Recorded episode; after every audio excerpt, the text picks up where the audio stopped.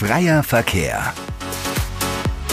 Der AEB-Podcast von und für die AlltagsheldInnen des Global Trade Managements.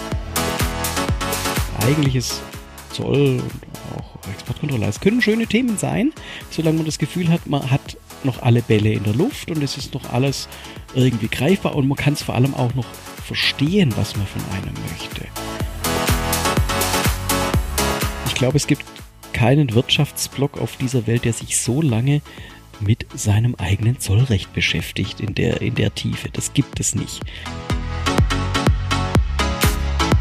Es, es wird auch nicht berücksichtigt, dass es nicht der Job von Unternehmen ist, Regeln zu erfüllen, sondern es ist der Job von Unternehmen, ihr, ihr Geschäft zu machen, ihr Business machen zu können und, und nicht nur für, für die Regulatorik zu arbeiten. Freier Verkehr. Heute mit Luisa und Jens. Hi Jens, lang nicht mehr gesprochen miteinander. Es freut mich. Hey Luisa, ja stimmt, das ist eine Weile her. Sehr schön, ich freue mich auch. Ja, du Jens, mich treibt da was gerade um, wo du mir vielleicht weiterhelfen kannst. Ähm, bist du denn bereit dazu? Klar, schieß los. Ich habe da eine Beschreibung und du musst erraten, welches Wort sich dahinter versteckt. Also, XYZ kommt aus dem lateinischen Komplexum und das ist das Partizip Perfekt Passiv von Complexi, was so viel wie umschlingen oder umfassen bedeutet. Und dieses Wort bezeichnet eine große Anzahl von Elementen, vielfältigen Wechselwirkungen, Strukturen, Prozessen, alles in einem Zusammenhang. Kannst du dir darunter was vorstellen, welches Wort sich dahinter verbirgt? Ja, ja. also ganz ehrlich, also ich habe nach aus dem Lateinischen habe ich abgeschaltet. Also ich bin gerade dabei, mit äh, meiner Tochter relativ viel Latein zu lernen und von daher dachte ich mir, nee, äh, das brauche ich jetzt nicht auch noch. Und außerdem bin ich immer relativ schnell mit meinem Latein am Ende. Von daher mh, hm, kniffliges Rätsel. Aber Moment, ähm, ich weiß ja, wen wir heute zu Gast haben und ich weiß, um welches Thema es sich dreht. Mhm. Von daher lass mich raten, es geht um das Wort Komplexität. Bingo! 100 Punkte. Und das, obwohl du beim Lateinischen abgeschaltet hast.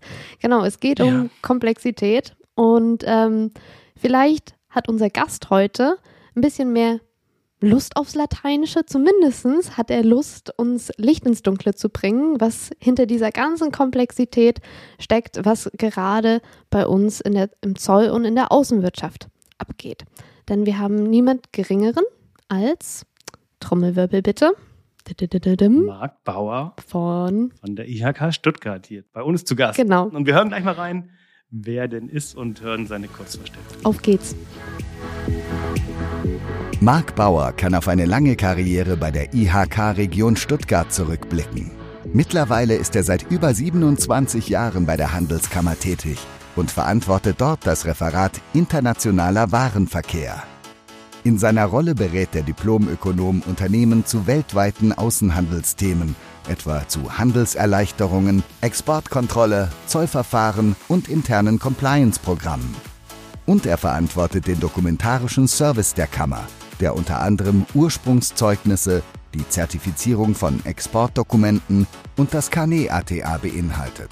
Auch auf nationaler und internationaler Ebene ist Mark aktiv.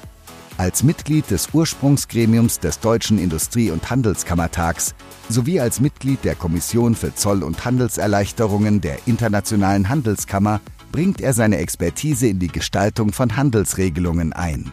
Darüber hinaus engagiert er sich in Projekten mit ausländischen Handelskammern, etwa aus der Türkei, Argentinien und China. Mark ist zudem als Global Trade Multiplikator aktiv und teilt sein Wissen in zahlreichen Seminaren, Vorträgen, Artikeln und Publikationen. Und jetzt auch das erste Mal in einem Podcast. Marc, herzlich willkommen bei Freier Verkehr. Ja, schön, dass du da bist, Marc. Herzlich willkommen. Ja, vielen Dank. Ich freue mich, bei euch zu sein. Auch herzlich willkommen von meiner Seite. Ähm, ich bin schon gespannt, was du uns heute alles so berichten wirst. Wir haben es ja gerade im Einspieler gehört, äh, deine Vorstellung. Du bist seit 26, 27 Jahren, also schon ziemlich lange bei der IHK Stuttgart. Also ich glaube, alle hier aus der Region, ähm, die im Bereich Außenwirtschaft unterwegs sind, äh, werden dich wahrscheinlich auch kennen. Ähm, Wie kam es denn damals dazu? Wie, wie kommt man zu einer Industrie- und Handelskammer? Und wie zu dem Thema dann Außenwirtschaft? Ja, also es steckt kein Plan dahinter, überhaupt nicht. Äh, irgendwann, ich habe Wirtschaftswissenschaften studiert und irgendwann äh, und auch Außenwirtschaft dann äh, vertieft und dachte, das ist es. Das, das, das ist interessant, das, das kann ich mir vorstellen. Und sonst so als äh, ja, Ökonom ist es so ein Mittelding zwischen Volkswirt und Betriebswirt. Also das heißt ja nicht umsonst, äh, weiß nichts, kann aber alles erklären. Ähm, äh, Außenwirtschaft hat mich angesprochen. Also so wirklich reine Bauchentscheidung zu sagen, das, da möchte ich mehr machen. Und dann ist eigentlich eine IHK schon was relativ, äh, ein relativ klassisches Arbeitsfeld. Eben mit einer Außenwirtschaftsabteilung.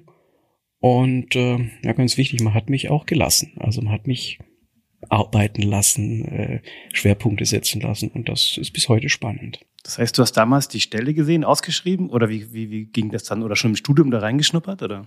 Gar nicht. Also es war, wie, ich glaube, früher hieß es Initiativbewerbung, keine Ahnung, wie das heute heißt. Aber ähm, ja, ja, rein aufs Trainee-Programm beworben äh, oder beworben und dann erfahren, dass es ein Trainee-Programm gibt, genauer gesagt. Und äh, beim Vorstellungsgespräch dann klar gesagt, ich möchte aber in die Außenwirtschaft. Internationalität war ja vor 27 Jahren noch ein bisschen was anderes. Ich weiß, ich habe auch gesagt, ich möchte unbedingt in die Außenwirtschaft einsteigen, weil ich Sprachen geliebt habe.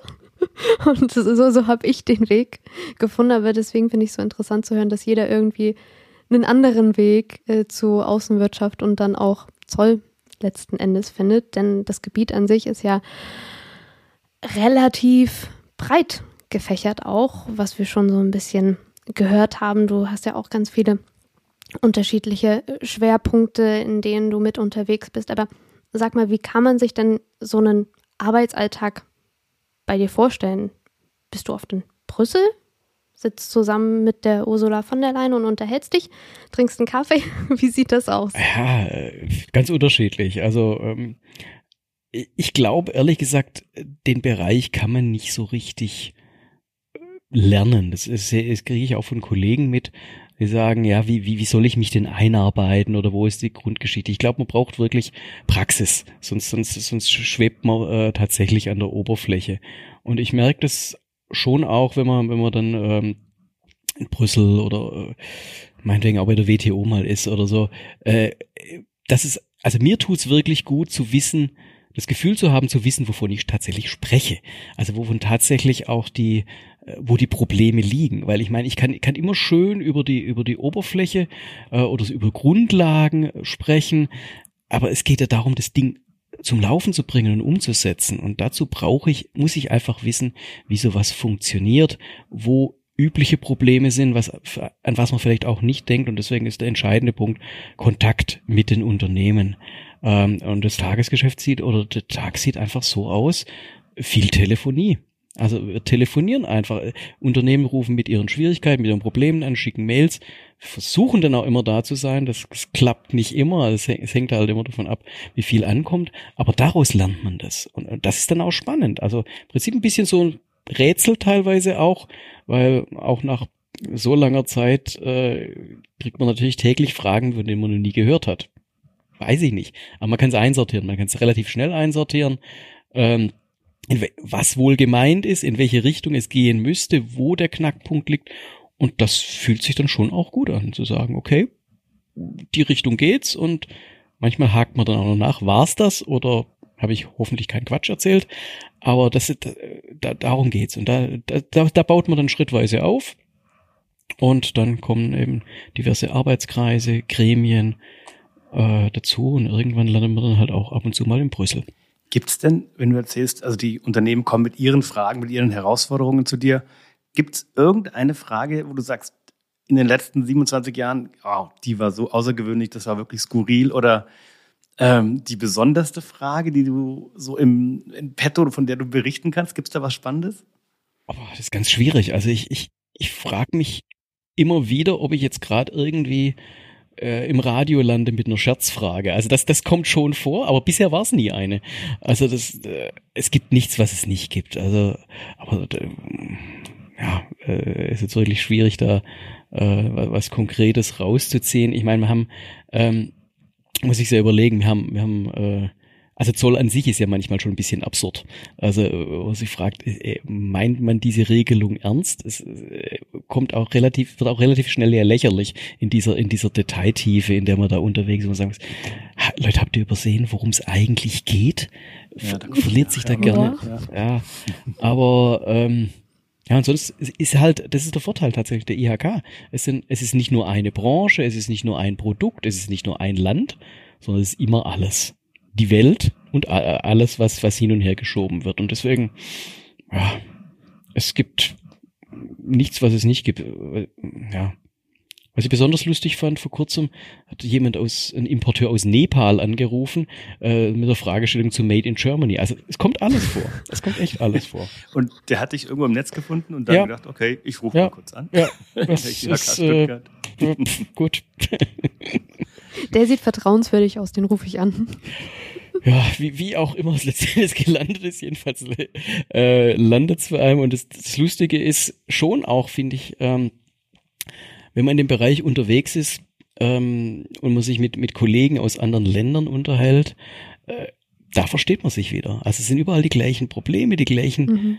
teilweise etwas abstrus wirkenden Fragestellungen und äh, man kommt dann schon zu einem Ergebnis. Also da versteht man sich eher wie mit Kollegen, die nicht in dem Bereich unterwegs sind, der äh, es einem dann manchmal ein bisschen merkwürdig vorkommt, über was man sich dann unterhält. Ja, ich glaube, äh, grundlegend ist es auch so, wenn Leute die gleichen Berührungspunkte haben, die gleichen Fragestellungen, dann schaut man irgendwie nochmal ganz anders drauf und weiß, ah, okay, ich verstehe, über was er redet, weil ich habe es ja. auch schon durchgemacht. Ja. mitgehangen, mitgefangen. Aber ich glaube, das, äh, das bereichert ja auch, wenn man so einen Austausch auch hat, gerade zwischen den unterschiedlichen Ländern. Das ist ja auch von, von Vorteil. Gibt es da dann auch äh, direkt Abstimmungstermine, wo du sagst, du sitzt regelmäßig mit anderen Ländern, IHK aus anderen Ländern zusammen und tauscht dich da aus? Wie sieht das aus? Also es gibt ähm, sowohl von, von Eurochambre, das ist ja die Dachorganisation der europäischen Kammern, mhm. ähm, als auch mit der internationalen Handelskammer gibt es Gremien, in denen man sich dann tatsächlich ab und zu austauscht. Und ähm, ich glaube, das, das Wichtigste darin ist, ähm, den, den eigenen Blick auch mal zu weiten und äh, dann einfach zu wahrzunehmen, wie wirkt das denn auf andere, was man da macht? Habt ihr die gleichen Probleme oder kommt euch das ganz merkwürdig vor?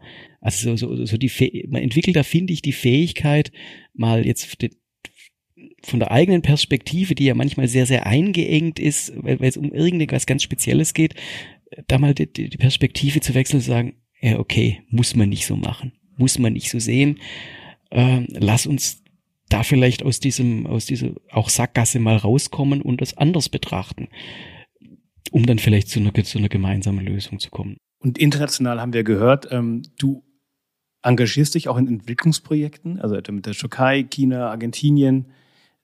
Was machst du da konkret? Ja, das, ist, das sind immer ganz unterschiedliche Ansätze. Manchmal waren es tatsächlich ähm, Entwicklungsprojekte, die dann ähm, ähm, oder Kammer äh, IHK-Partnerschaftsprojekte, äh, die dann konkret mit mit einer IHK vor Ort stattgefunden haben, wo ich dann äh, sozusagen unterstützend dabei war. Das war jetzt nicht äh, tragend, äh, dieses, dieses Thema. Aber zum Beispiel Ursprungszeugnisse werden ja weltweit von allen IHKs ausgestellt. Und da gibt es natürlich unterschiedliche Methodiken, wie man da rangehen kann innerhalb dieses WTO-Rahmens. Ähm, da ging es, ähm, das Projekt mit Argentinien ist schon äh, ziemlich lange her.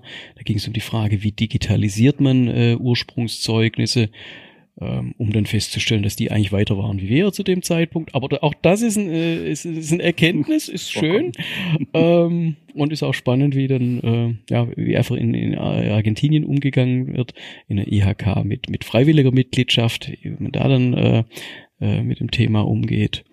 Uh, das letzte, was wir hatten, war ein Projekt mit mit Mosambik äh, natürlich ein ganz anderes Thema, auch, auch ursprungsrechtlich ein ganz anderes Thema. Das ist äh, aus deren Seite Exportseite, das ist Primärproduktion. Da kommen keine Maschinen, da wird Kohle abgebaut. Also das da, da betrachtet man Dinge einfach auch ganz anders.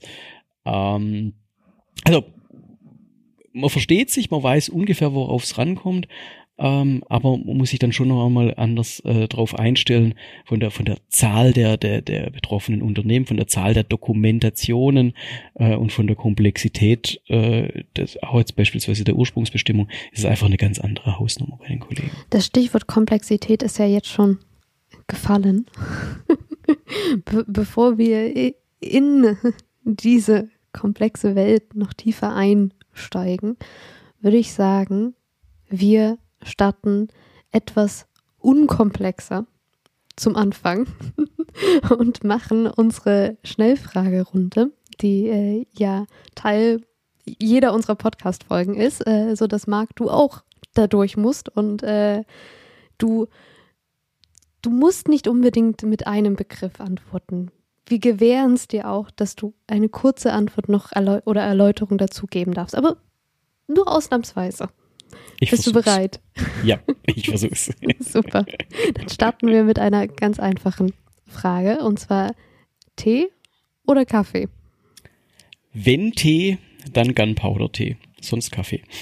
Okay, Gunpowder-Tee sagt mir spontan gar nichts. Muss ich, direkt wollte auch danach mal sagen, googeln. Powder-Tee. Ähm, Teepulver? Oder? Nein, eben nicht. Das sind, das sind gerollte Teeblätter. Die, die, die sind dann ganz, ganz kleine Kügelchen und die entfalten sich in der Tasse dann, geben dann eine Bodendicke und als Schwabe perfekt. Ich kann das zwei, dreimal aufgießen mit den gleichen Teeblättern. Schmeckt immer noch. Ich habe keinen Abfall, bis auf die Teeblätter. Keine Beutel oder irgend so Zeug. Ja, Das war, das ist Taiwan. w- w- Das war ein Ergebnis von Taiwan, wo ich, als ich vor Ort war. muss ich direkt auch mal nachschauen und ausprobieren. Gut, nächste Frage. Ähm, Sport schauen oder Sport machen? Tja, teils, teils, aber ich fürchte eher schauen. Ich glaube, ich wäre auch eher Team schauen als machen, falls es dich beruhigt.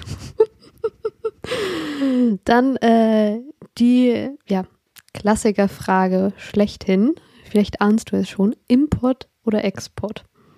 Export. Export, äh, das ist auch die, die Hauptfragerichtung. Ähm, als, als IHK orientieren wir uns ja natürlich an den Bedarfen unserer Mitglieder. Also Export, ganz klar. Äh, deswegen gefällt es mir auch nicht, dass immer mehr Import jetzt reinkommt durch die neue Regulatorik. Export. Und ähm, wie sieht's aus beim Thema Zoll oder Exportkontrolle oder bei den Themen genauer gesagt? Zoll. Unter anderem, weil ich ein tolles Team habe und äh, Kolleginnen habe, die Exportkontrolle gern mögen, kann ich mich auf Zoll konzentrieren. Also gut verteilt, würde ich sagen. ja. Dann als letztes noch, äh, wir haben auch ein ja, kleines YouTube-Video von dir gesehen. Von daher lieber Videoclip oder ein Präsenzvortrag. Präsenz. Präsenz, das ist, äh, also ich finde, es geht nichts drüber. Äh, ich, unmittelbare Reaktion, sieht, ob jemand einschläft, noch mitdenkt, äh, was auch immer passiert. Das sind alles Dinge, die, die, die sonst verloren gehen. Und man kann, man kann mal so einen Clip machen, ja, muss man vermutlich auch. Aber bei Wahlpräsenz. Ich äh, stelle mir das dann so vor, wenn jemand einschlafen sollte bei dir in einem Präsenzvortrag, bist du dann so jemand, der denjenigen auch anspricht und aufruft und sagt, ja, bitte beantworte mir jetzt Frage XYZ? Kann passieren. Das kann, ja, logisch. logisch. Ist ja nicht zum Spaß da. Disziplin hier. Das heißt, immer gut aufpassen. Ist, ist ja für alle Arbeitszeit, also so geht's nicht. Schlafen kann dann woanders gemacht werden. genau, genau. Okay, das heißt jetzt für unsere Zuhörer ganz, ganz wichtig, auch wenn das kein Präsenzvortrag ist, aber es wird durchaus auch wichtig, was jetzt hier an äh, Fragen und Informationen behandelt wird. Deswegen Ohrenspitzen. Und am Ende gibt es vielleicht dann noch die ein oder andere Frage an euch, die Zuschauer da draußen oder Zuhörer. Genau. Deswegen starten wir mal, Jens, oder? Auf jeden Fall, ja. Es ist ein Thema, du hast es schon vorhin genannt, Luisa, Komplexität. Und das treibt, glaube ich, viele um in diesem ganzen Außenwirtschaftsumfeld, im Zollmanagement. Ähm, Und hast gesagt, du hast das Ohr sehr nahe an den Verantwortlichen in den Unternehmen, an den äh, Menschen quasi, die Leidtragende unter der Ko Komplexität dann auch sind. Und jetzt mal ganz direkt gefragt, wie schlimm ist es denn eigentlich? Ich versuche ja immer das Positive zu sehen, aber äh, es hat halt irgendwann ein, ein, ein Ende. Was, was ist noch beherrschbar? Was, was passt noch, was, was kann man noch äh, mitnehmen. Und also die Stimmung ist schon relativ mies. Und es ist ja noch gar nicht alles durch. Das, das ist leider so, ähm, weil eigentlich ist Zoll und auch Exportkontrolle, das sind eigentlich alles ganz, können schöne Themen sein, solange man das Gefühl hat, man hat noch alle Bälle in der Luft und es ist noch alles irgendwie greifbar und man kann es vor allem auch noch verstehen, was man von einem möchte.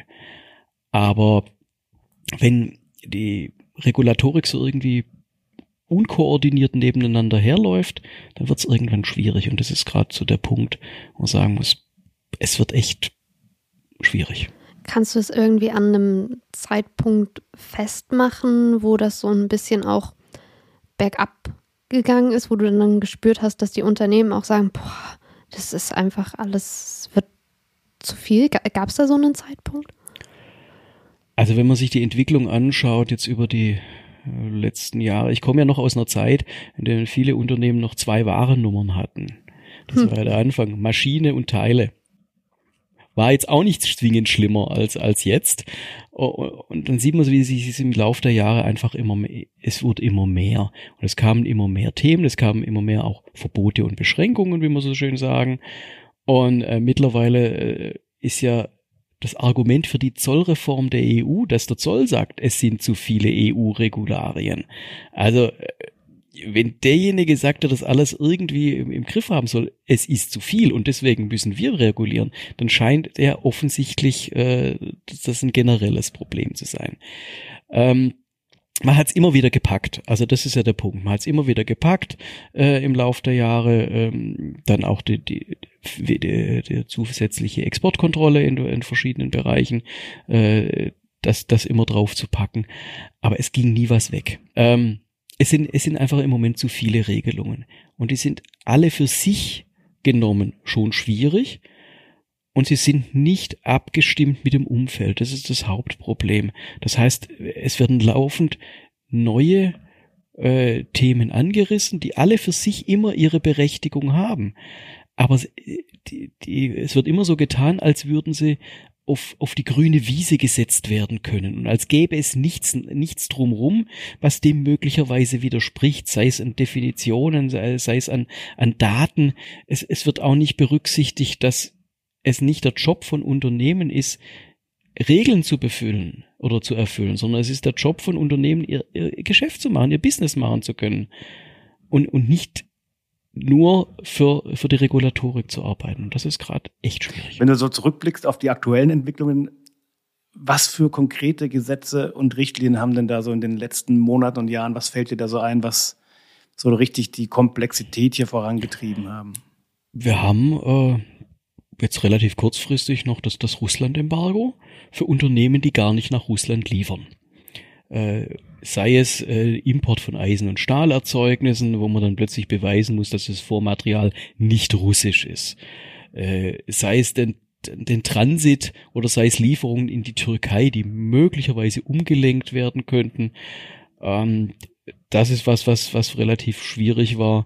Ähm, was oft auch ein Punkt ist, ist was ganz Banales, nämlich die, äh, der Re aktuelle Releasewechsel ähm, Atlas äh, 3.0 ähm, wir haben viele Releasewechsel in Atlas hinter uns, aber der war jetzt schon ziemlich sportlich und mit äh, und wir dachten eigentlich mit dem Vorlauf ist ja eigentlich alles klar, wir haben es irgendwie äh, und dann kommen kommen doch wieder Themen ums Eck.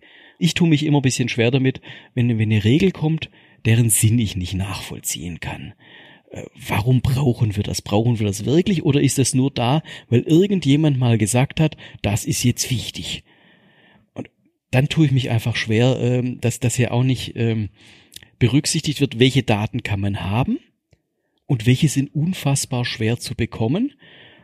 Und man füllt dann hinterher irgendwas ein, ohne dass dann, da kann dann ja auch nichts Vernünftiges dabei rauskommen, wenn man, wenn man wieder überall bloß noch äh, durchkommt durch Workarounds. Das ist einfach schwierig. Es ist dann irgendwie so nach bestem Wissen und Gewissen die Daten in irgendeiner Weise bereitstellen, aber ich glaube, so richtig wohl fühlt man sich dann sicherlich auch nicht dabei und betrachtet das Ganze mit so einem mulmigen Bauchgefühl. nicht also ich, ideal. Ja, es ist, es ist insofern schwierig, dass ähm, das ja auch in Gremien natürlich beschlossen wird, äh, jetzt in Brüssel, aber da ist dann im Zweifel niemand, äh, der es einschätzen kann, was, was, das, was das für Konsequenzen hat.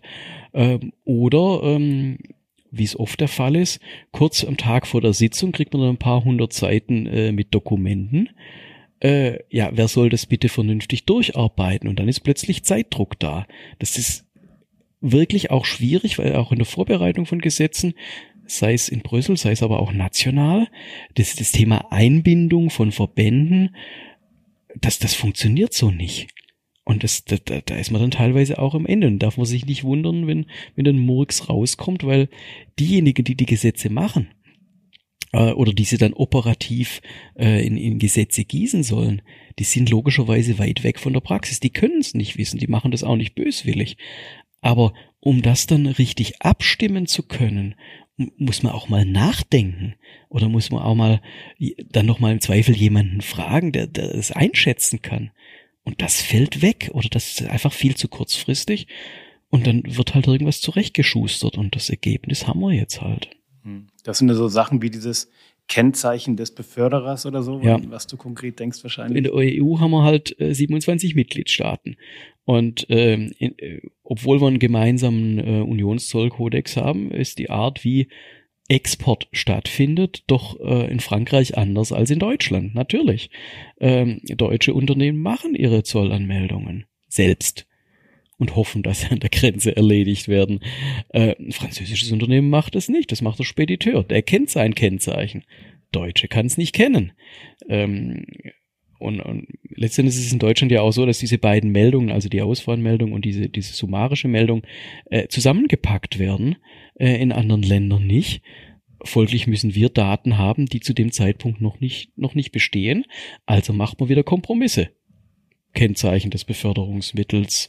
Andererseits muss man sich schon noch die Frage stellen, ist das wirklich sicherheitsrelevant? Warum? Das hat mir noch nie jemand begründet, warum das jetzt so wichtig sein soll. Und es, es wird auch nie Rechenschaft darüber abgelegt. Es sind einfach immer mehr Daten, noch mehr Daten, die da reinkommen. Aber gibt es denn irgendwo, ich bin jetzt mal in der heilen, heilen Welt unterwegs und ich stelle mir jetzt vor, naja, wenn mir was auffällt und ich etwas nicht nachvollziehen kann, warum das so entschieden wird, wie es entschieden wird oder ich die Sinnhaftigkeit auch hinterfragen möchte und jemand mir das erklären soll, muss es doch einen Ansprechpartner, eine Meldestelle geben, auf die man zugeht und sagt, ah ja, bitte erklär mir das mal bitte, warum ich denn jetzt äh, das Kennzeichen des Beförderers noch melden soll.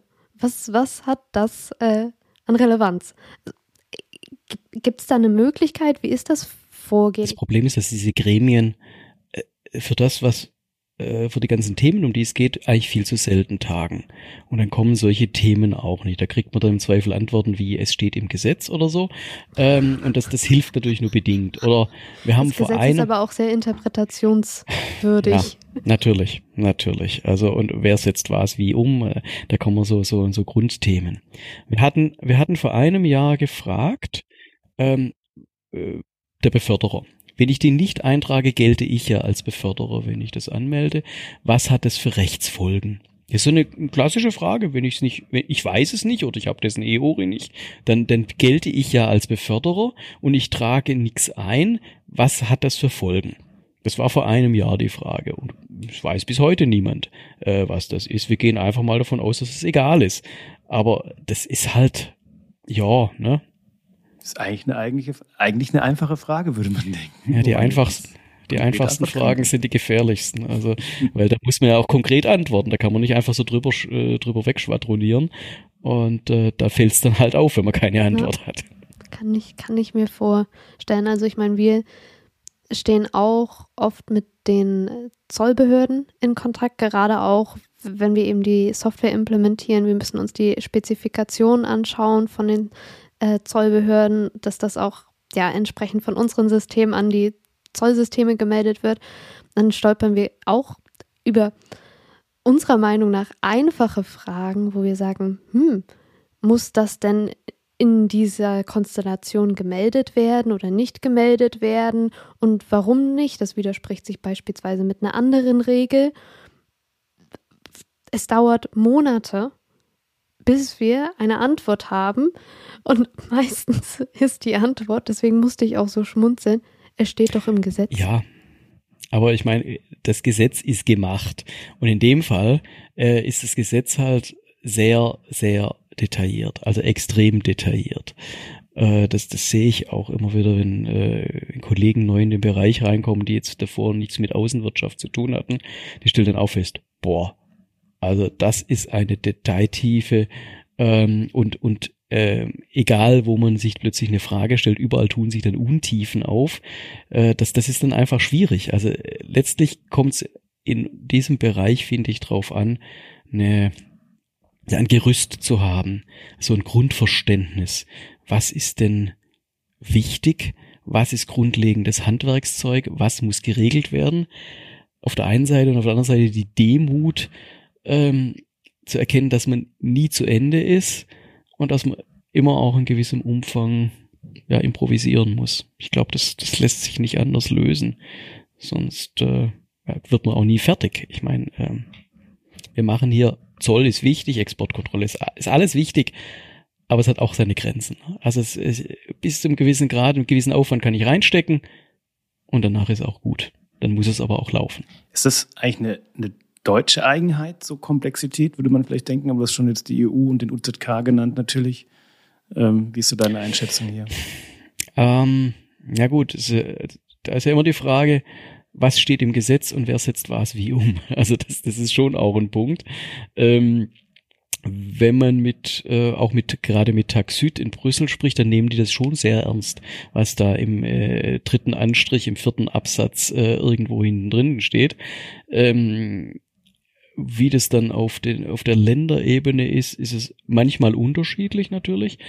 Ähm, wir haben in, in Deutschland natürlich, dadurch, dass das, das Export in den Unternehmen ja wirklich selbst gemacht wird äh, und, und auch gelebt wird, sind wir tiefer drin als in anderen äh, Staaten. Und äh, klar, da fällt es natürlich auch manchen schwer, dann äh, zu sagen, ja, okay, gehen wir mal drüber weg. Ähm, passiert aber auch, deswegen meine ich, weil äh, manchmal auch die Zollverwaltung dann äh, sich an irgendwelchen Punkten aufhängt, wo ich sagen würde, ernsthaft? Ernsthaft? Das muss man nicht wirklich anschauen.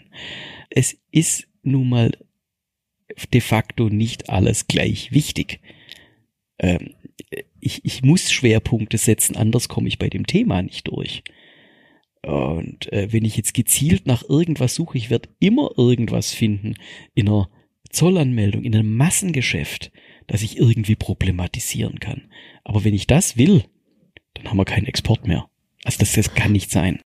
Marc, du hast gerade ein ganz gutes Stichwort genannt, so viel wie man muss auch verstehen, dass man nie zu Ende ist. Und ich glaube, gerade in diesem Thema Komplexität und auch im Außenhandel äh, passt dieses Sprichwort 1a. Es ist nie zu Ende und wir könnten uns auf jeden Fall noch eine ganze Weile weiter darüber unterhalten. Ja, das Ganze werden wir auch machen mit dir, aber erst in der nächsten Folge. Genau. Und dann äh, sprechen wir unter anderem darüber, wie umfangreich und herausfordernd denn Regularien in anderen Ländern sind. Also über Deutschland und die EU haben wir jetzt ja schon relativ viel gesprochen, aber ja, wir werfen mal einen Blick nach Übersee und äh, in andere Regionen.